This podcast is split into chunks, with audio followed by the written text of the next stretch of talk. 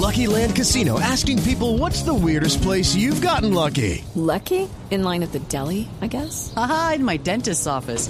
More than once, actually. Do I have to say? Yes, you do. In the car before my kids' PTA meeting. Really? Yes. Excuse me, what's the weirdest place you've gotten lucky? I never win and tell. Well, there you have it. You can get lucky anywhere playing at LuckyLandSlots.com. Play for free right now. Are you feeling lucky? No purchase necessary. Void where prohibited by law. 18 plus. Terms and conditions apply. See website for details.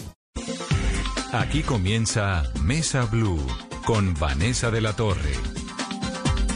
Son las 8 en punto. Bienvenidos a Mesa Blue. Está el país a puertas de entrar a una nueva normalidad. Cinco meses después de la cuarentena comienzan todos casi.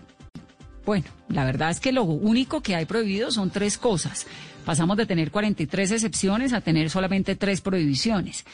Pero en realidad los retos son muy grandes para todos, para los mandatarios locales que sí o sí tienen que garantizar la salud pública, es un derecho de todos los colombianos y por eso les toca lidiar a todos los mandatarios locales con esa interacción entre las necesidades del comercio, las libertades de los ciudadanos y las autorizaciones que tiene el gobierno nacional porque lo que ha dicho el gobierno es que ellos permiten un montón de cosas, pero que si un alcalde ve que, por ejemplo, no se pueden abrir los restaurantes en un lugar o que no se puede vender alcohol en otro o que más bien se tiene que reducir el servicio público o restringir el transporte intermunicipal de un municipio a otro o el aeropuerto, pues todo eso depende de los mandatarios locales.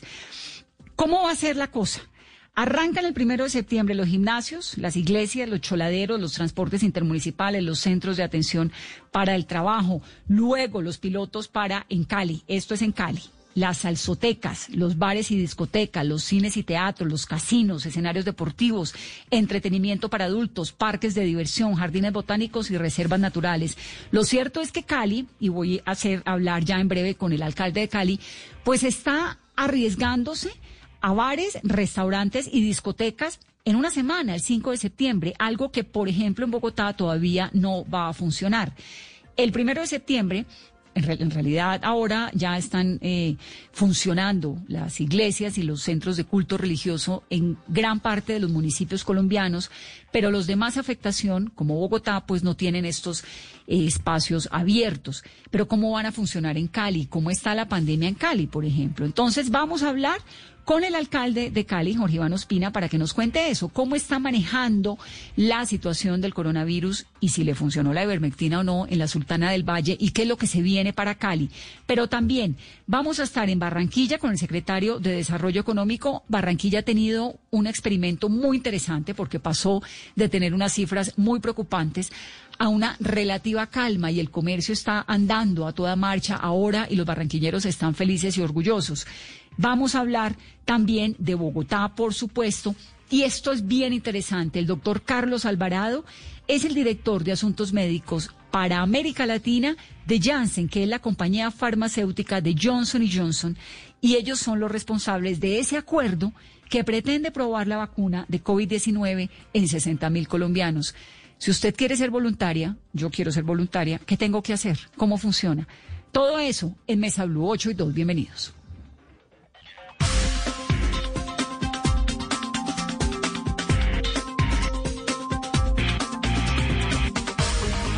Alcalde Jorge Iván Ospina, bienvenido a Mesa Blue. Muy buenas noches, un saludo muy especial. Un saludo, esto es de Caleña a Caleño. Quiero saber, primero que todo, cómo le fue con la ivermectina, ¿en qué quedó eso? Bueno, quedó en que nosotros la utilizamos en el marco de una estrategia integral de aislamiento, utilización de mascarilla, lavado de manos, eh, esfuerzos de focalización de conglomerados para poderlos trabajar y la ivermectina. De tal manera que esto nos ha posibilitado tener mucho menos dramático el pico epidémico que en algún principio se pensaba, tener una curva epidémica controlada en gran proporción y tener para la fecha ocupación de unidades de cuidados intensivos del 67% y de una letalidad del 2.9%.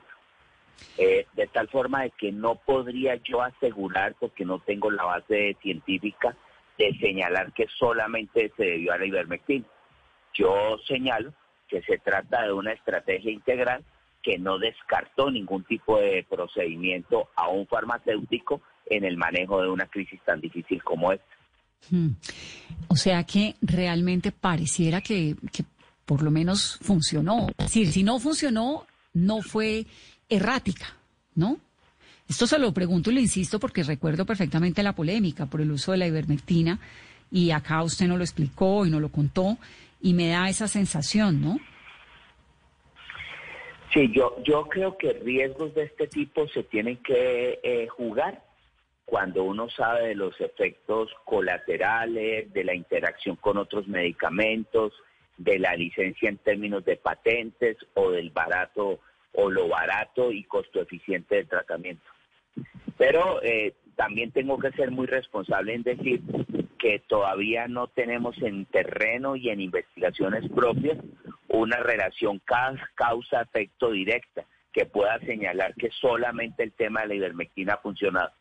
Lo que debo decir es que para una ciudad de 2.500.000 habitantes como la nuestra, cuando se esperaba con un pico epidémico de por lo menos unos 3.000 fallecidos o 4.500 como eran los casos más agudos, la ciudad lo presentó muchísimos menos y cuando se pretendía pensar que íbamos a tener un colapso de todas las unidades de cuidado intensivo, para fortuna no lo hemos tenido.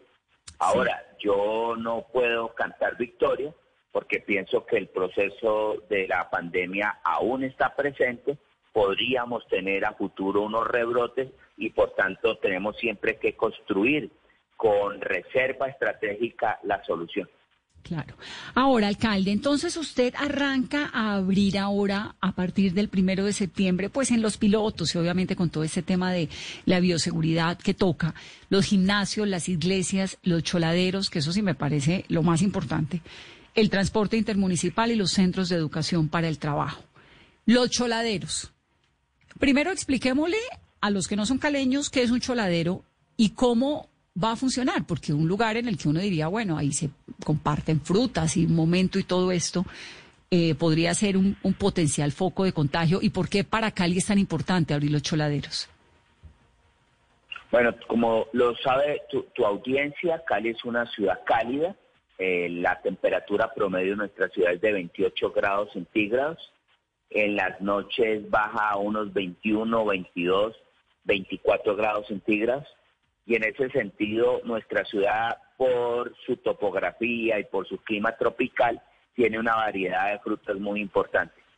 Eh, en unos sitios de la ciudad se venden cholados, que es eh, hielo frappé con diversas frutas y leche condensada y eso tiene toda una clientela y una historia.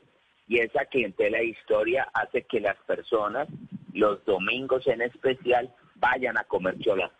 Por eso eh, las decisiones en una sociedad tienen que estar muy vinculadas a esos procesos idiosincráticos, culturales y climatológicos.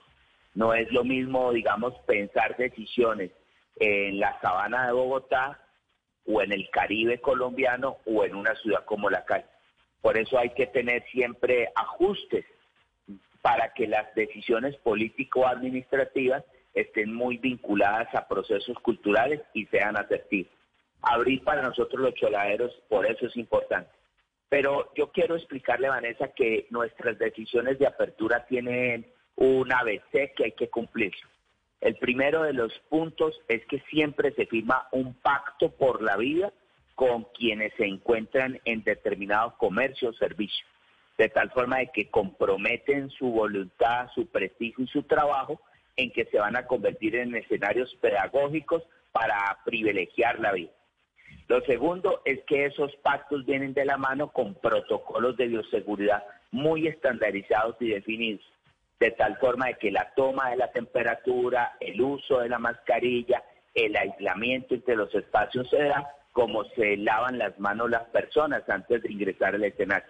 De tal forma que este protocolo de bioseguridad sea un protocolo de mucha fuerza para que efectivamente evitemos el contagio. Y en el caso de tener un paciente con COVID positivo, con temperatura elevada, con sintomatología respiratoria, se le señale que no debe estar en, el- en ese, en ese sitio. Y lo Se le- tercero, si- si que le se parece adelanta a- con pruebas pilotos. Sí. Señora. No, si le parece, alcalde, es que me gustaría que lo miráramos como por puntos de manera rápida para que los caleños nos entiendan. Gimnasios, ¿cuánta gente puede haber en un gimnasio? ¿Cuál es el aforo máximo que están manejando? es, es un aforo del 40%, entendiendo que hay gimnasios de muchas modalidades distintas. Hay gimnasios que realmente son tan grandes y tan espaciosos que el aforo podría incrementarse. Pero siempre, eh, como ese pacto se ha firmado y existe ese protocolo, el piloto lo que nos da es la oportunidad de ir evaluando en la marcha si el mismo funciona o no funciona de forma apropiada. ¿Las iglesias, alcalde? Bueno, entonces, en, en, ese, en esas situaciones hay un rigor de muchos establecimientos que aún no se han abierto. Entonces, nosotros tenemos unos lugares comunes para todos con unas especificidades en relación, por ejemplo, a las iglesias. Yo entiendo la importancia del culto y entiendo la importancia de la religión y la espiritualidad para nuestra comunidad, no importa si se es protestante o católico o se sigue otro tipo de religión. Ahí lo importante es que haya aislamiento, que se tenga eh, un, un rigor en el cuidado, en que quien adelanta el ejercicio del culto sea, eh, utilice su escenario también para hacer un proceso pedagógico y que todas las personas sean conscientes que también tienen la alternativa de participar en el mismo a través de redes sociales o de la transmisión del propio culto. Yo, yo creo que en esos ciclos es necesario podernos encontrar. Sí, pero no entiendo. ¿Va a haber iglesias abiertas? O sea, uno va a la iglesia, puede entrar, eh, la cantada, el abrazo, la paz, todo esto, ¿cómo va a ser? Bueno, la última recomendación es que ese abrazo de la paz no se desarrolla como habitualmente se desarrolla, la comunión no se desarrolla como habitualmente se desarrolla y el aislamiento en las bancas de las iglesias se mantiene por lo menos a un metro y medio entre una u otra persona. Los Pero, cantos, eh, señora, los cantos, por ejemplo, que son tan típicos de los todos cantos, los cultos. como todo el mundo tiene su, su mascarilla, pues tendrán en todo caso siempre mantener la mascarilla durante todo el desarrollo de la actividad religiosa. Hay que estar la- sí o sí con, con es- tapabocas, siempre. Así es. Listo. Y la, la idea es siempre eh, poder nosotros decir que entramos a una nueva normalidad, entramos en un capítulo donde la protección es eh, el principio fundamental y donde guardar la vida tiene que ser el objetivo de todos. Así estamos proponiendo la apertura.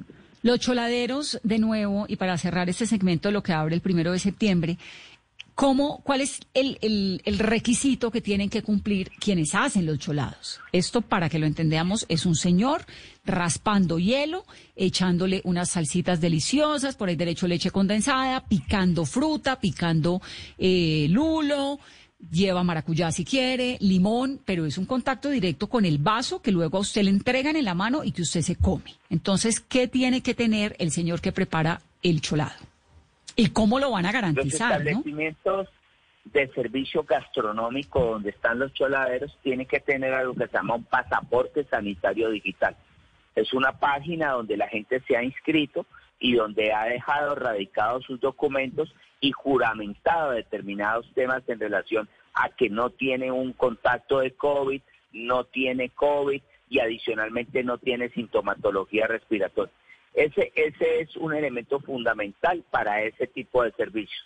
Pero también como conocemos que el proceso del COVID es un proceso más respiratorio que digestivo, pues también nosotros entendemos que allí hay unas flexibilidades que se podrían posibilitar y eh, el servicio se podría posibilitar en ese en ese escenario.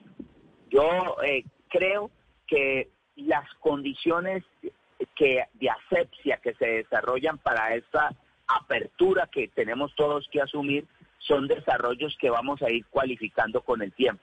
Pero lo que no podemos estar más es no pensando esa apertura gradual de servicios y de economía, porque la situación está estallada, está al borde de un colapso total económico. Y por eso la idea es empecemos desde la progresividad y el cuidado.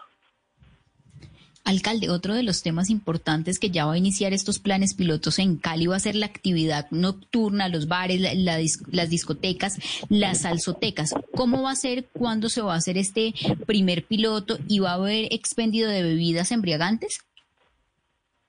El primer piloto comienza con algo que se llama un agüelulo. Las agüelulo es otro de nuestras actividades tradicionales. Y el agüelulo es como una especie... Ay, alcalde, me priva porque es que usted, quiero que sepa que la mitad de la gente no nos está entendiendo nada de lo que estamos hablando, entre el cholado, el agualulo, la salsoteca. Nos toca explicar también qué es el agualulo. Bueno, el agüelulo es una fiesta que se hace en las tardes, noche y que se hace entre los amigos, donde el consumo de bebidas alcohólicas no es realmente lo fundamental. Lo fundamental es el baile, es el encuentro y en este caso las agüelulo se sacarán de sitios cerrados para poderlas tener en espacio público. Yo creo que tenemos que darnos la oportunidad de darle otra ocupación al espacio público. Y esa ocupación al espacio público debidamente encerrado, digamos, con matas o con algún tipo de valla, para que la persona que ingrese al agüelulo, pues adelante del uso de tapabocas, tenga el lavado de manos, se haya tomado la temperatura y haya hecho un reporte si tiene o no tiene sintomatología. Para lo cual el que eh, administra ese espacio pues no podrá ingresarlo si hay algún tipo de factor de riesgo. Y la Huelulo la empezamos a hacer como proyecto piloto el próximo sábado. Empezamos en el Parque de la Alameda y queremos que las principales salsotecas que llevan cin- cinco meses cerradas, Malamaña, la Topa Tolondra, la Caldera del Diablo, Tintindeo, puedan por lo menos colocar unos espacios en el Boulevard de la Avenida Colombia. Algunos nos dicen que se trata de un proceso demasiado arriesgado, pero yo también creo que la construcción de esta nueva normalidad nos demanda asumir los riesgos y asumir los riesgos entendiendo que no podemos dejar de adelantar determinadas tareas. Una de esas tareas para nosotros los caleños, supuestamente, supongo, diría mejor, que también para otros pueblos, la danza está intrínseca en su, en su cultura y bailar forma parte de- del vínculo, de la comunicación, del desestrés. Y ustedes no me lo van a creer, pero de lo que más me escribe la gente en las redes sociales es su posibilidad de volver a bailar, Pues- como volver a amar. Y No, en ese pues. sentido, yo creo que no hay que restringirlo. No, no, no. En eso no hay la más mínima duda. Todos queremos ir a la Topa Tolondra, a Tintindeo, a Malamaña, al Parque La Alameda, a todo lado. Entonces, el sábado arranca en el Parque La Alameda, van a poner eh, pues la posibilidad de que los bares y las discotecas de alrededor se puedan organizar. Pero la gente bailando, alcalde, es que la bailada en Cali sí es sudor puro. Eso es, ¿no? Bueno, pero... Baila- eh, bailamos con eh, tapabocas y traje...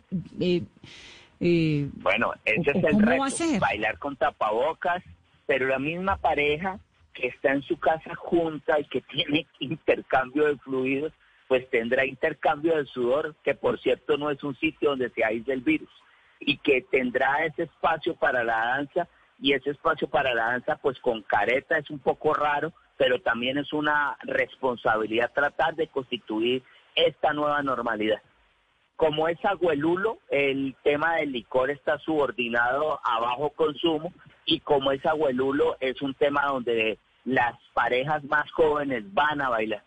Yo, yo, yo quiero que lo podamos hacer bien y quiero también señalar que dentro de nuestros protocolos, de la misma manera que está el pacto por la vida firmado con los comerciantes, el protocolo estandarizado, la prueba piloto, están los eh, sistemas de alerta temprana.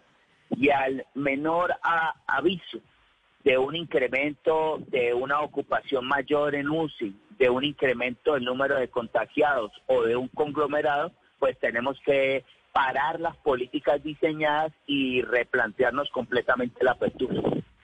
Alcalde, ¿y cuál va a ser el aforo para esta fiesta del sábado? ¿Cuántas personas van a poder ingresar?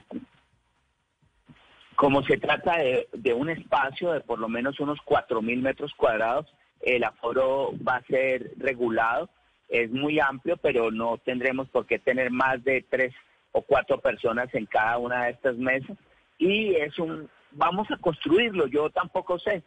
Cuando cuando cuando trato de pensarme todo esto, pues también es pensarse cosas demasiado enredadas en nuestras costumbres, porque el abrazo no va a estar, seguramente no va a estar todo el mundo pegadito, tendrán que utilizarse tapabocas, se tendrá que hacer previamente toda esta parafernaria de lavado de manos y la temperatura, pero son caminos. Y este tipo de caminos son los caminos que en principio tendremos que establecer. Alcalde, ¿no es irresponsable hacer una fiesta multitudinaria en plena pandemia? Pues no estamos en plena pandemia, sino en la caída de la curva de la pandemia después de la cuarentena más grande que se ha tenido en todo el mundo. No es y, todos queremos fiesta, yo también quiero ir cuanto antes, pero no es enviarle un mensaje, decir, usted es médico, usted ha lidiado con una situación del límite en Cali como en todo el país nuestro, y mal que bien lo hemos lidiado, los colombianos ahí vamos. Pero digamos, esta permisividad, luego, ¿con qué autoridad usted va a decirle a la gente de los barrios y de las comunas populares y en general de todo Cali? Porque es que en Cali las fiestas y los eventos pasan desde lo más popular hasta el estrato 6. ¿Cómo les va a decir no se reúnan, no hagan un almuerzo, no celebren cumpleaños, no esto y lo otro, si el alcalde fomenta una fiesta en un parque, eh, en el parque, en la Alameda? Una fiesta de salsa, que por más que sea Agualulo, Agualulo pues es que no hay trago, se llama Agualulo porque en los 70 los muchachos y las chicas se reunían y tomaban Agualulo y bailaban y esto, esa es la coyuntura para explicarle a los oyentes. Pero lo que digo es, ¿con qué autoridad luego le dice a la gente no se reúna masivamente, no se emparrande, no baile, no celebre? Con, con la idea de que sea regulada y que por tanto sea el Estado, el Estado local, el que cree los parámetros para esos desarrollos y no que se vayan a dar a puerta cerrada y pueda ocurrir algo tan desafortunado como lo que pasó en Lima hace escasos días, donde 13 jovencitos murieron aplastados en una salsoteca donde adelantaban una fiesta a puerta cerrada. Lo que quiero decir es que también las autoridades tienen que ser comprensivas de las dinámicas sociales y culturales que tiene un territorio y que frente a esos eventos es mejor la regulación formal por encima de la mesa, construyendo escenarios como esto, actividad en vía pública, mm, más, más desde una apuesta cultural regulada, haga una apuesta soterrada, subterránea, en casas que seguramente podrán estar, estar preparándose para ello, citados a través del Internet, con eh, otro tipo de elementos que pudiesen ser para el alcohol adulterado, la toxicidad, etcétera. Eso es lo que yo he visto que ha venido pasando. Y no solamente lo ha venido pasando en Latinoamérica, ha venido pasando en el mundo. Entonces, los, los gobernantes locales tenemos que tener sentidos de realidad y sentidos para poder asumir determinados riesgos cuando así la situación lo posibilita. Si nos encontráramos en pleno ascenso de la pandemia, con ocupaciones del 110% de cuidados intensivos, disparados en la mortalidad a lo Madrid o Nueva York, pues yo no estaría bajo esta lógica. Pero estoy bajo otra lógica después de cinco meses, 1.300 establecimientos nocturnos en Cali cerrados. ¿Qué, qué, qué, podemos hacer frente a eso? ¿Qué hacer frente a los que perdieron su empleo? frente a la señora de la cocina en un restaurante, frente al señor mesero, frente al señor que cuida las motos en la calle, frente al señor taxista que no tiene trabajo. Entonces aquí también la sociedad tiene que pensarse en que de la misma manera que con valentía confrontamos la pandemia y el virus, tenemos que construir modelos novedosos para poder mover en un nuevo marco la economía. Alcalde, y para la fiesta de este sábado, ¿de pronto usted contempla la medida del pico y cédula para de cierta manera también controlar y pues que no haya un aforo mayoritario? Nosotros el pico y cédula y el pico y placa lo vamos a venir reduciendo de forma progresiva eh, durante el mes de septiembre. Vamos a encontrar mecanismos para que esto sea más flexible Hoy debo decirte que si una persona va a un restaurante y eh, le muestra al señor policía la factura de que estuvo en un restaurante, no tiene problema con su pico y eh, eh, yo, yo quiero contarle a toda la opinión que sigue tu programa que en Cali la vida de los restaurantes es muy importante. Y, y esta gastronomía y estos sabores y estas memorias llevan mucho tiempo cerrados y ante eso hay que tratar de construir salidas. Las salidas pueden ser sencillamente abram o las salidas pueden ser abramos bajo la construcción de otra cultura de bioseguridad que no la teníamos en nuestra mente. Antes nadie se lavaba las manos para entrar a un restaurante, menos le tomaban la temperatura y menos le hacían una pequeña encuesta en relación a si tiene algún tipo de síntoma. Hoy se hace eso en Cali en este proceso cultural que estamos desarrollando. Vamos a ver si este proceso cultural se puede poco a poco ir consolidando y poco a poco consolidando el tema de la pandemia nos deja algunos desarrollos, empezarnos, en pensarnos una economía para el buen vivir, una economía mucho más tranquila, circular y verde. Sí, señor. Pues alcalde, ojalá le funcione y ojalá podamos eh, seguir dando noticias de reactivación en todos los sentidos, económica, social en Cali, la salsa que vuelva y, la buena vibra de los caleños. No puedo despedirlo sin preguntarle lo siguiente. Según la Fiscalía caleña, en este año han desaparecido cerca de 240 personas, de las cuales algunas han aparecido con vida, otras fallecidas, pero el análisis que hay es que hay más o menos 100 personas desaparecidas en Cali en este año. Y obviamente pues tenemos todos encima eh, el dolor de la tragedia de lo que ocurrió en, en, en, Llano Grande. ¿Qué está haciendo la alcaldía sobre esto? ¿Cuál es el, en Llano Verde, perdón, cuál es el proyecto que tiene la alcaldía, el plan de protección para esa comunidad? Bueno, primero nos dimos la tarea de convocar por redes sociales a mamás, papás o familiares de quien tuviese algún familiar de la policía y la SIGIN de la policía, para que pudiese haber mucho más, eh, digamos, compenetración, caracterizar cada caso y proceder frente a cada caso con una ruta de, de investigación. Lo otro que hicimos fue eh, facilitar los procesos de denuncia que en muchas ocasiones no son tan sencillos de adelantar y que para determinadas comunidades que han sido excluidas no les es tan sencillo acudir a hacer esa denuncia. Y además de eso, eh, no, no se puede imaginar, en la propia reunión aparecieron varias de las personas que estaban desaparecidas y que se venían bajo desavenencias familiares, bajo eh, situaciones, digamos, que no compartían y bajo el hecho, digamos, también de, de fracturas familiares y que bajo la algarabía creada por esto, la gente llegó. Entonces yo, yo también creo que, que a veces las cifras e incluso la propia red nos expande unas situaciones que no son tan exactas. Yo, por ejemplo, llamé de inmediato a una mamá que colocó en una red eh, mira, mi hija está desaparecida hace cinco días, yo me angustié mucho, una niña de 19 años, cité a la señora, cité a la policía, cité a la fiscalía y dos horas después la muchacha llamó y me dijo, no, es que yo no quiero estar con mi mamá. Y entonces yo le dije, no, mire, me da mucha pena, pero yo no le creo, porque su mamá está haciendo esta denuncia y está aquí conmigo. Y le dije, si no vienes para acá, no lo creemos.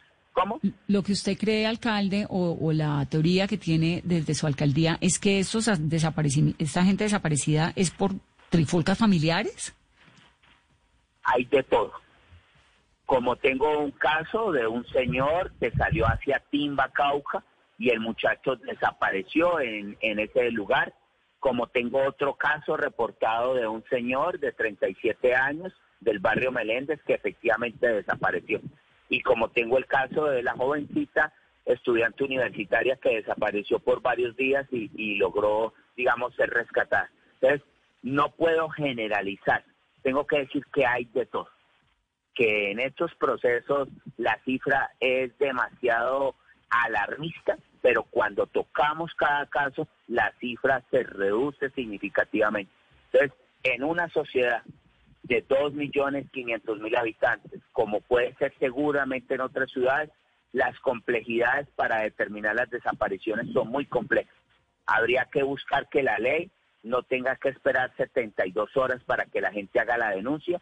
Habría que precisarle a la fiscalía y a la policía la importancia de tener siempre alguien vinculado y alerta para la búsqueda. Alcalde, un gusto, gracias y nos va contando cómo le va con estas aperturas. Ojalá que le vaya muy bien. Usted sabe que Cali está en nuestro corazón.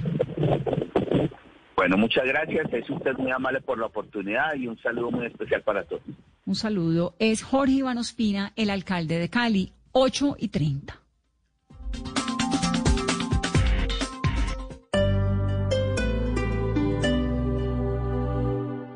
Estar en constante aprendizaje es lo que logrará que tu proyecto de vida no se detenga. Quita la pausa y dale play a los cursos y diplomados virtuales que el Politécnico Gran Colombiano tiene para ti en Educación para la Vida. Conoce más en poli.edu.co o marca el 302-290-7400. Somos diferentes. Somos Poli. Vigilado en Educación.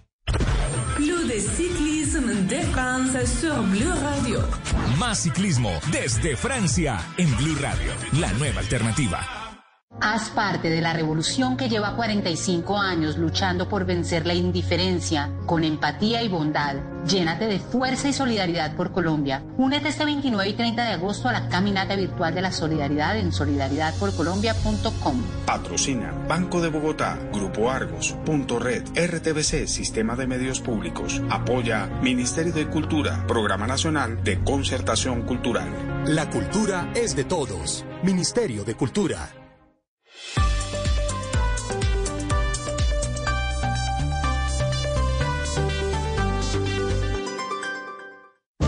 Todos tenemos un reto, algo que nos impulsa, eso que nos hace levantar de la cama todos los días, un sueño que nos lleva al límite y nada más importa.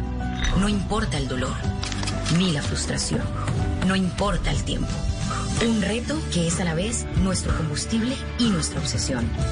Porque nada se consigue. With lucky landslots, you can get lucky just about anywhere. Dearly beloved, we are gathered here today to. Has anyone seen the bride and groom? Sorry, sorry, we're here. We were getting lucky in the limo and we lost track of time. No, Lucky Land Casino, with cash prizes that add up quicker than a guest registry. In that case, I pronounce you lucky. Play for free at LuckyLandSlots.com. Daily bonuses are waiting. No purchase necessary. Void where prohibited by law. 18 plus. Terms and conditions apply. See website for details. De la noche la mañana. Este es mi reto. ¿Cuál es el tuyo? Pasta Sonia. Sabor y energía que te hacen mejor. Trabajamos pensando en usted.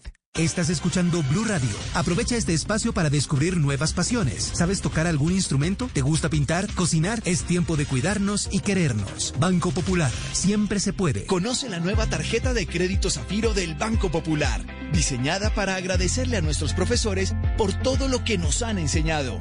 Con descuentos en todas las compras en establecimientos relacionados con educación. Seis meses gratis de cuota de manejo y mucho más. Solicita ya tu tarjeta de crédito Zafiro en nuestras oficinas y disfruta todo lo que tenemos para ti. Hoy se puede, siempre se puede. Banco Popular.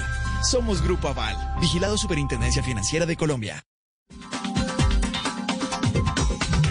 Barranquilla, 832, ya vamos con el tema de las vacunas, pero antes estamos hablando con regiones importantes como Cali y Barranquilla. A partir de mañana, Barranquilla arranca con ejercicio al aire libre a cualquier hora del día como parte de esa reactivación de la ciudad que ha ido moviéndose pues de manera muy agitada y muy exitosa además. En el caso del malecón del río, sobre el bello río Magdalena, arranca también a funcionar de 5 de la mañana hasta las 8 de la noche. ¿Cómo está Barranquilla? Hemos escuchado que tiene días donde ya no hay muertos por COVID-19 y logró, sin duda, bajar esa curva de una manera muy importante. Ricardo Platas, el secretario de Desarrollo Económico de Barranquilla. Ricardo, bienvenido. Muchas gracias, Vanessa. Un saludo a ti y a toda la mesa de Blue Radio. El pico para abajo, ¿no?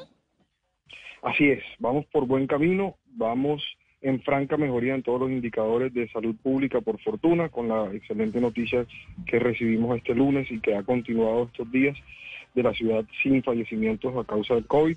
después de casi cinco meses de estar sufriendo estos embates. Entonces, pues estamos listos ya para esta reactivación económica que los empresarios del sector privado estaban tan ansiosos de vivir desde hace varios meses. Y cuando hablamos de reactivación económica, ¿qué es? ¿Abre todo? es gradual, segura y responsable, como lo ha dicho el alcalde Jaime Pumarejo. Vamos paso a paso, vamos progresivamente. Eso implica que ya abrimos 2.600 establecimientos de comercios entre el 25 de julio y el 3 de agosto por localidades. Ahora arrancamos con un piloto de 30 restaurantes en terrazas y espacios al aire libre. Continuamos con 200 restaurantes esta semana. Y como bien decía Vanessa, ya mañana no habrá restricciones para el ejercicio. El malecón abre continuo desde las 5 de la mañana hasta las 8 de la noche. Se podrán utilizar los gimnasios biosaludables con un llamado al autocuidado de los ciudadanos a que lleven sus implementos y su alcohol y hagan la limpieza que corresponde. Eh, y en esa medida continuaremos haciendo unos anuncios en los sectores que ya el Ministerio de Salud y del Interior nos permiten, que son los cines, los casinos, los gimnasios, las canchas deportivas y una expansión de ese piloto de restaurantes. Hmm. Ahora, ¿cómo van a controlar el aforo en el malecón? ¿Cuánta gente puede haber? ¿O todo el que quiera? No, tenemos unos controles de aforo bastante exigentes en el malecón. Eh, recordemos que el malecón ya tiene abiertos más de dos kilómetros y medio de espacio público que es pues realmente muy amplio y muy cómodo y con una circulación y ventilación permanente de la brisa que llega por el río Magdalena. Eh, aún así, el aforo máximo permitido hasta este momento ronda los 1.500 personas. Se está revisando porque realmente consideramos que puede aumentarse gradualmente sin aumentar el riesgo, pero de todas maneras eh, seremos muy cautelosos a la hora de, de que se generen aglomeraciones. Hay un monitoreo permanente, acompañamiento de nuestras patrullas COVID y por supuesto, por parte del grupo de, guarda de guardaparques que hacen parte de la, del cuidado y mantenimiento permanente del malecón, salen con sus em, con sus micrófonos y con sus eh, llamados permanentes a los a los eh, que están haciendo ejercicio y actividad física para que no se aglomeren, para que utilicen sus tapabocas y tengan todas las precauciones que no lleven a más contagios. Secretario, y desde el primero de septiembre va a haber apertura de iglesias, bares, discotecas. ¿Qué están ustedes contemplando en este momento? Así es, Vanessa. Estamos esperando pues que el, decreto del gobierno nacional nos dé luces pues más, más definidas y más detalladas sobre efectivamente en qué consiste eh, el que no existan ya ahora eh, excepciones sino restricciones específicas. Eh, y en ese sentido pues definitivamente el alcalde nos ha dado una orden de, revisar, eh, digamos, fases de reapertura en, en, los templos, por supuesto con unos aforos restringidos, como lo ha dicho el Ministerio de Salud, en los bares, donde estamos pues digamos, muy prestos a enviar una carta solicitando la apertura de los bares al aire libre, eh, que cosa que el alcalde ha sido muy enfático, que es un momento que ya ha llegado a la ciudad con el nivel de contagio y con unas precauciones que serán muy importantes por tanto de los ciudadanos y de una hospitalidad responsable por parte de los establecimientos para que efectivamente pues podamos disfrutar con responsabilidad de eh, bares y restaurantes que sí hagan expendio de bebidas alcohólicas. ¿Y las discotecas? Las discotecas las revisaremos con más cuidado. Eh, como lo ha dicho el alcalde en nuestra analogía caribeña, vamos soltando la pitica lentamente eh, y lo que queremos es que, digamos, no se abran actividades donde los riesgos todavía no se han podido mitigar. Entonces, eh, estamos revisando el tema de los filtros y la recirculación del aire en espacios cerrados, cómo, digamos, que aumentar esa ventilación, que es la que disminuye el riesgo de contagio y en ciertas actividades todavía lo haremos pues con, mayor precaución. Pero muy bien, secretario. Creo que lo de Barranquilla, que nos apretó el corazón a todos muy duro hace un par de tres semanas, cuatro semanas, ha resultado muy bien las decisiones que han tomado y también el trabajo de la gente, ¿no? Los barranquilleros se encerraron, entendieron y bueno, todos aquí van poniendo su grano. Gracias por estar aquí en Mesa Blue. Muchas gracias a ustedes por la invitación, siempre prestos a atenderles. 838 de Ricardo Plata, el secretario de Desarrollo Económico de Barranquilla. Y en medio de esto, como telón de fondo, pues la vacuna. Carolina, ¿usted se voluntarizaría? Vanessa, sí, yo estoy dispuesta a ser voluntaria para la vacuna. Sí, yo creo que yo también, pero ¿le da miedo algo? Sí, en el fondo uno tiene miedo y recuerdo la entrevista que le hicimos en su momento a uno de los voluntarios de la vacuna de Oxford, que al final leyó la letra pequeñita donde decía que una de las consecuencias podía ser morir. Entonces uno recuerda eso y cuando quizá uno esté leyendo ese formulario ahí puede haber ese temor de, uy, ¿será? Sí, pero los voluntarios que hemos entrevistado fueron siempre muy eh, convencidos, ¿no? Y sobre todo con esas frases de, bueno, alguien tiene que hacer esto. Si no lo hacemos, ¿cómo sabemos que funciona? Pues Colombia va a entrar a fase de, de vacunas, de voluntarios de vacunas. Y se espera que este proceso arranque en la segunda semana de septiembre si es que las cosas salen bien. ¿Qué fue lo que hizo? ¿Cuál es el acuerdo que tiene el gobierno colombiano con eh, Janssen, que es la compañía farmacéutica de Johnson y Johnson? El doctor Carlos Alvarado es el director de Asuntos Médicos para América Latina de Janssen. Doctor Alvarado, bienvenido. Buenas noches, Vanessa. Buenas noches, Carolina. ¿Cómo están? ¿Dónde me inscribo? ¿Cómo es la cosa? Bueno, nosotros en este momento estamos atravesando el, el proceso de revisión regulatoria por parte de, las autoridades acá en Colombia. Eso incluye la, aprobación del, del, proyecto, del, protocolo de, investigación, de la parte ética y también de los centros de investigación. Entonces, tan pronto tengamos la, revisión y, y, aprobación del protocolo, vamos a tener los distintos centros de, de investigación donde se va a conducir el estudio. Eso, eso, eso en lenguaje de ciudadano común y corriente, porque ustedes los médicos y los científicos entienden cosas que nosotros los del común no entendemos. ¿En qué va a decir? ¿Qué fue lo que hizo? ¿Cuál es el acuerdo que hizo el gobierno colombiano con Johnson y Johnson? Bueno, nosotros eh, cuando estábamos diseñando el estudio y cuando, cuando queríamos hacer eh, la investigación de la vacuna, la fase 3 de la vacuna, teníamos tres criterios importantes para, para poder movernos hacia adelante. Uno es que tuviéramos unos, una situación epidemiológica que nos permitiera reclutar los voluntarios, es decir, que hubiera una situación de contagio activo. Eh, entonces ese es uno de los de los criterios. El segundo, que que creo que es con lo que, con lo que puedo responder tu, tu pregunta, es que tuviéramos un ambiente regulatorio favorable. ¿Eso qué significa? Que pudiéramos trabajar hombro a hombro con las autoridades para hacer estas revisiones que se hacen de manera tan rigurosa y tan detallada por parte del por parte del INVIMA en nuestro caso en Colombia que las pudiéramos hacer con la misma rigurosidad, pero a una velocidad mucho más alta y con varios procesos simultáneos que nos ayudaran a agilizar y empezar rápidamente el estudio. Y el tercero es que existiera una infraestructura que permitiera realizar estudios, es decir, centros de investigación con altos estándares de calidad, que estuvieran certificados, pero esos también ya existen hace, hace años acá en Colombia. Y entonces llegan a un acuerdo con el gobierno colombiano que implica que de lado y lado. Obviamente que Colombia tiene pues un caso, esos eh, cumple los requisitos, pero ¿qué propone el gobierno colombiano y qué es lo que se le da a cambio? ¿Cómo es eso? ¿Cómo funciona ese mundo de las vacunas?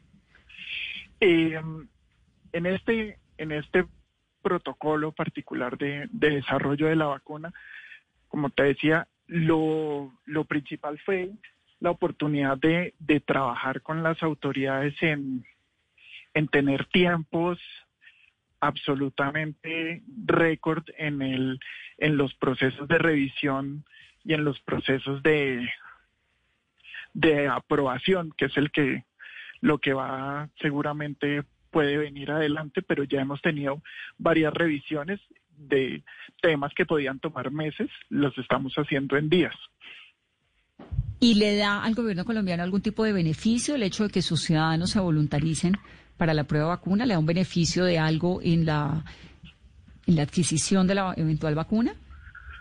Bueno, en, esas son dos discusiones que se están dando de manera separada eh, por dos digamos, por dos brazos distintos de la compañía. Entonces, la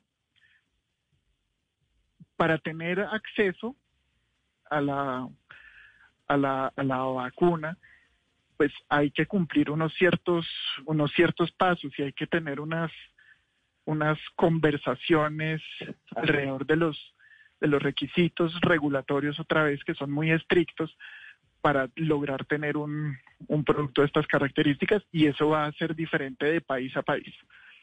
Uno de esos, de esos criterios para poder tener acceso es que la vacuna cuente con unos datos clínicos buenos, que sea efectiva y segura. Es uno de los puntos y eso es una de las, de las cosas que vamos a aclarar con este estudio fase 3. Entonces, digamos que aunque son conversaciones que sean simultáneas, el resultado de este estudio va a ser, y si es positivo, pues va a permitir que tengamos un producto viable para poder finalizar la otra conversación que sea por el otro lado. Entonces, a ver, a ver si le, a ver si le entiendo. Primero, entonces, Colombia hace un acuerdo y es que tiene voluntarios. ¿Cómo los va a conseguir? No sé, eso ahorita lo, lo explicamos. Pero lo primero entonces es saber si la vacuna funciona o no y luego entraría, decir, no garantiza necesariamente que Colombia tenga más posibilidades de adquirir la vacuna el hecho de que su gobierno sea permisivo con los voluntarios, si le entiendo.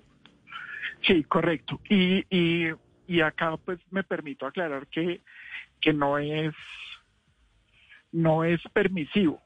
Eh, es antiético negociar voluntarios por vacuna. Sí, y, y no, y de ninguna manera el, el proceso ha sido permisivo. Al contrario, la, la autoridad colombiana lo ha revisado con, con mucha rigurosidad, punto a punto, eh, los temas de calidad, los temas de diseño estadístico, los temas éticos. Entonces, eh, ha sido al contrario muy riguroso. Bueno, ¿y en qué va la vacuna de Johnson y Johnson? ¿En qué fase va? En este momento nosotros estamos concluyendo la fase 1, 2B, que es la fase previa, es una fase que se hace con menos voluntarios eh, y en eso se busca tener indicios de las dosis, se busca tener indicios también de eficacia y seguridad, pero, pero son estudios más pequeños. Ese estudio se está corriendo actualmente en Estados Unidos y en Bélgica. Una vez tengamos ese resultado, ese resultado va a estar al principio de septiembre. Vamos a tener los datos de ese estudio. Y con ese, si ese resultado es positivo, que es lo que, lo que esperamos que suceda, podemos arrancar con el, con el fase 3 acá en Colombia. Doctor, ¿y esos voluntarios van a ser solamente sanos o van a tener también eh, personas con comorbilidades que puedan aplicar para este proceso en Colombia? Sí, el estudio tiene varias, varias porciones de, de reclutamiento, varios grupos de reclutamiento. Entonces, el primer grupo, personas entre 18 y 60 años con comorbilidades, después personas sanas mayores de 60 años y después personas con comorbilidades mayores de 60 años. Y esos voluntarios, ¿cuántos voluntarios y en dónde tienen eh, ustedes para estas pruebas que están haciendo de vacunas? Porque supongo que los, eh, los colombianos son 60 mil, ¿no? Son 60 mil en todo el estudio, en realidad. Eh, todo el estudio fase 3 va a tener 60 mil voluntarios. Entonces, eh, habitualmente eso, los países ponen una proporción de voluntad, estar Estados Unidos, va a estar Brasil, seguramente ellos van a poner una cantidad mayor de voluntarios por el tamaño de su población. Eh, y Colombia va a estar ahí entre los tercero, cuarto lugar en ese, en ese tamaño de población y en número de voluntarios. Muy bien, y va apenas a entrar en fase 3, o sea que en realidad esta vacuna en comparación, por ejemplo, con la de Oxford, AstraZeneca, no estaría tan avanzada, ¿o sí? Em, hay, hay vacunas y hay, hay candidatos de vacunas como, esos que están, que ya empezaron el, el fase 3, es, correcto, hay otros que, que estamos culminando fase 1, 2, en este momento, en el número de voluntarios. Muy bien, y va apenas a entrar en fase 3, o sea que en realidad esta vacuna en comparación, por ejemplo, con la de Oxford, AstraZeneca, no estaría tan avanzada, ¿o sí? Eh, hay, hay vacunas y hay, hay candidatos de vacunas como, esos que están, que ya empezaron el, el fase 3, es, es correcto, hay otros que, que estamos culminando fase 1, 2 en este momento, o sea que también todos tenemos es que muchos de estos candidatos de vacunas resulten bien, porque vamos a necesitar todos y que todos los que salgan sean igualmente efectivos, seguros y que podamos cubrir la mayor cantidad de población lo más rápido posible. Por supuesto. Por supuesto, de eso se trata. Bueno, pues entonces así están las cosas de las vacunas. Usted no me contestó muy claro, doctor Alvarado. Estrena un Chevrolet con tasas desde el 0,69%, bonos de descuento y además se parte de nuestro club VIP con beneficios para ti y tu nuevo vehículo. Solo en Estarniza estrena hoy con cero pesos por 18 meses y además lleva la experiencia Mercedes-Benz hasta tu hogar con Google Home. Aplican términos y condiciones. Volvamos para que hablemos de poesía. Hoy en Blue Radio. Un grande nubarrosa alza en el cielo.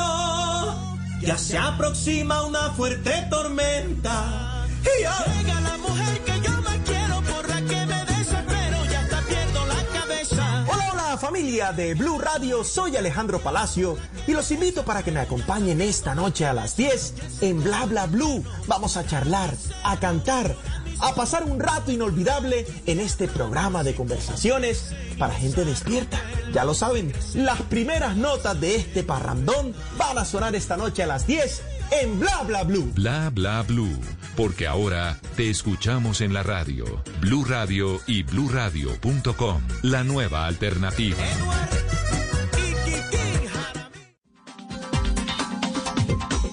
Las 8.53 minutos de la noche me encanta saludar a Gloria Luz Gutiérrez, que tiene la Fundación Tertulia Literaria, que además es una mujer que, bueno, con sus tertulias nos ha llenado de dichas y de letras a tantos y ahora en esta época pues se ha arriesgado la virtualidad y son charlas entre amigos, libros, un poco de vino, eh, de todo, conversaciones riquísimas. Organizó el Premio Nacional de Poesía Inédita y lo entregan ahora, el 3 de septiembre, se van a conocer los ganadores de esta, que es la versión número 8 del Premio Nacional de Poesía Inédita. Gloria Luz, bienvenida, qué dicha tenerte.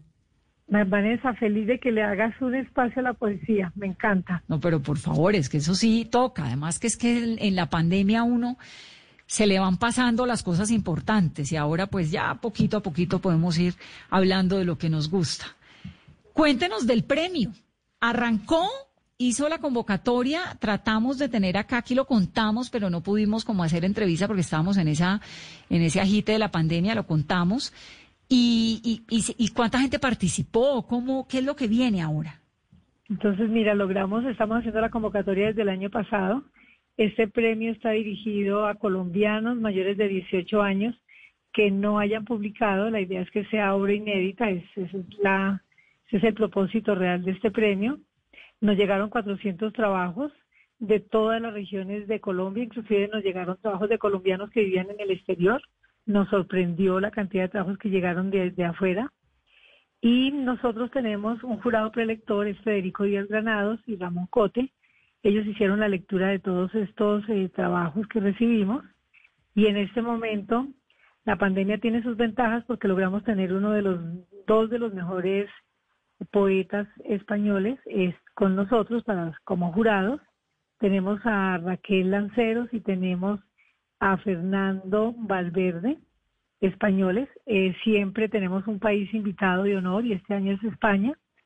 El embajador eh, Pablo Gómez y el consejero cultural nos han apoyado desde el comienzo en la convocatoria, eh, contactando los, los jurados. Y este año pues tenemos unos jurados muy destacados y como siempre tenemos también un jurado colombiano, en este año tenemos a Andrea Cote, estamos muy contentos de tenerla, porque es una poesía joven, es una poesía que, que va, también referirse a, a- a estos trabajos de gente joven que nos han llegado. Entonces, es el, el 3 de septiembre a las 11 de la mañana, virtualmente vamos a entregar el premio. Normalmente lo entregamos ¿Qué en el ámbito Que se gana que gana. Mira, es, yo creo que es de los premios más cotizados porque se gana, tiene un reconocimiento económico, pero lo más importante la edición del libro. Es como decir, mira, ya eres poeta, aquí está tu título y, a- y andar el mundo, que ya uno con su primer libro ya, ya despega. Y el primer premio se va a ganar, sí, 30 millones, el segundo 10 y el tercero 5. Gloria Luz, y la convocatoria, digamos, los que participaron, ¿quiénes son? ¿Son jóvenes? ¿Qué encontraste en la participación de la gente? Como para medirle un poquito el aceite a los poetas colombianos. ¿Son jóvenes? ¿Son en su mayoría adultos? ¿Qué encontraste? Pues mira, no, la mayoría es gente joven, aunque nos hemos, eh, nos hemos llevado sorpresas. Por ejemplo, en la primera versión, el primer puesto se lo ganó Patricia Ariza, la, la directora de teatro. Y curiosamente, tres años después, Carlos Atizaba también se lo ganó. Y nos encontramos con sorpresas así. También el año pasado, en la versión de, en la séptima versión, nos encontramos con un poeta barranquillero de unos 50 años, José Hermídez Cantillo, que había dicho que toda la vida había querido ser poeta, había escrito, había tratado de, de participar en concursos y ese ganó el nuestro el año pasado y es muy bueno, muy buen poeta. Entonces, no, es como una, como que la mayoría es joven, pero también nos encontramos con personas mayores y son muy bienvenidas al premio. Y todos es el primer libro, ¿no? Sí, sí, sí, eso sí tiene que ser el primer libro, no pueden haber participado ni siquiera en antologías, nada, nada, es, es obra inédita. Pues me encanta. Entonces, la semana entrante nos manda el poema y leemos el un poema de lo- del ganador. Me parece importante. Le metamos claro. poesía aquí a Mesa Blue. Exactamente, la poesía definitivamente ayuda a vivir. Sí, a hacer todo la vida mucho más llevadera. Un abrazo, Gloria Luz. Gracias por estar esta noche con nosotros. Vanessa, a ti mil gracias. 8.58, ya sabemos, tenemos poesía la semana entrante, arrancan estas medidas nuevas, es una semana llena de noticias, llena de episodios y de gran responsabilidad por parte de cada uno de los ciudadanos. Creo que ese ha sido el mensaje más importante que han enviado desde las alcaldías locales y desde el gobierno nacional, Carolina. Además, Vanessa, que estamos haciendo las cosas bien, pero no nos podemos confiar porque el virus sigue presente en Colombia. Hoy una cifra a destacar, Vanessa, hemos superado el 70% de personas recuperadas de coronavirus. En el país en este momento hay 395.470 colombianos que se han recuperado del coronavirus, pero debemos seguir siendo muy juiciosos con las medidas de bioseguridad, con el uso del tapabocas y el lavado de manos. Fallecidos en el reporte del Instituto Nacional de Salud de hoy. 277 fallecidos, Bogotá reportó 75, el departamento de Santander 32, Antioquia 28, Valle 25. Muy bien, son las 8.59 minutos de la noche. Que tengan una muy feliz resto de noche y que descansen. Lucky Land Casino asking people what's the weirdest place you've gotten lucky? Lucky? In line at the deli, I guess? Aha, in my dentist's office. More than once, actually. Do I have to say? Yes, you do. In the car before my kids' PTA meeting. Really? Yes. Excuse me, what's the weirdest place you've gotten lucky? I never win and tell. Well, there you have it. You can get lucky anywhere playing at LuckyLandSlots.com. Play for free right now. Are you feeling lucky? No purchase necessary. Void where prohibited by law. 18 plus. Terms and conditions apply. See website for details.